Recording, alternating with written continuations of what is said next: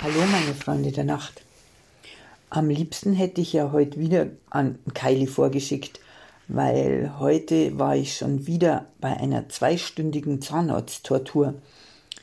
Bin anscheinend nicht nur belehrungs-, sondern auch betäubungsresistent. Also jedenfalls hat die Betäubung am Zahn nicht wirklich funktioniert. Dafür fühlt sich der Inhalt, ist da überhaupt was, meines Kopfes ziemlich betäubt an also nicht fest und strukturiert, eher konfus und gasförmig.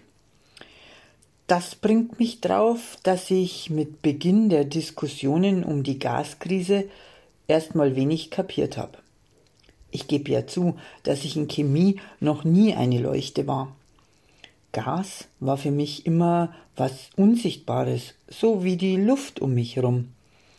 Gas war in Form von Helium etwas, was Luftballons fliegen lässt und Mickey Maus Stimmen macht.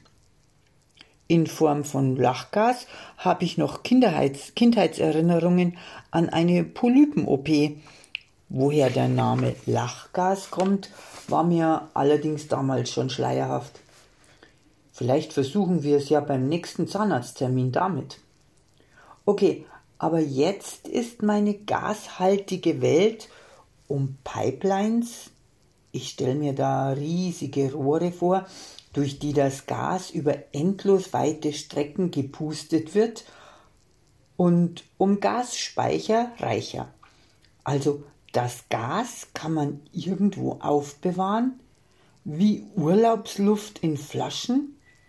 Ja, und dann gibt's auch noch Flüssiggas. Und wozu braucht man was? Wie, viele Transportkanäle durchschneiden eigentlich unsere Erde? Und der Strom, der da aus der Steckdose kommt und über lange Drähte und Leitungen über und unterirdisch dahin läuft, den kann man auch irgendwo lagern? Und dann gibt es auch noch einen Markt dafür, wo das Zeug gehandelt wird wie so der Wochenmarkt bei mir um die Ecke? Und warum ist das alles jetzt so teuer, obwohl es eigentlich genügend Gas und Strom gibt?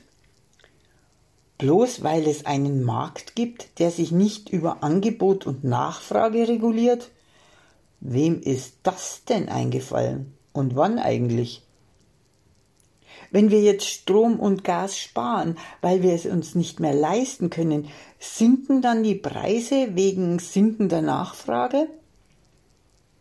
In meinem Kopf, da wo es sich gerade so gasgefüllt anfühlt, geht es rund.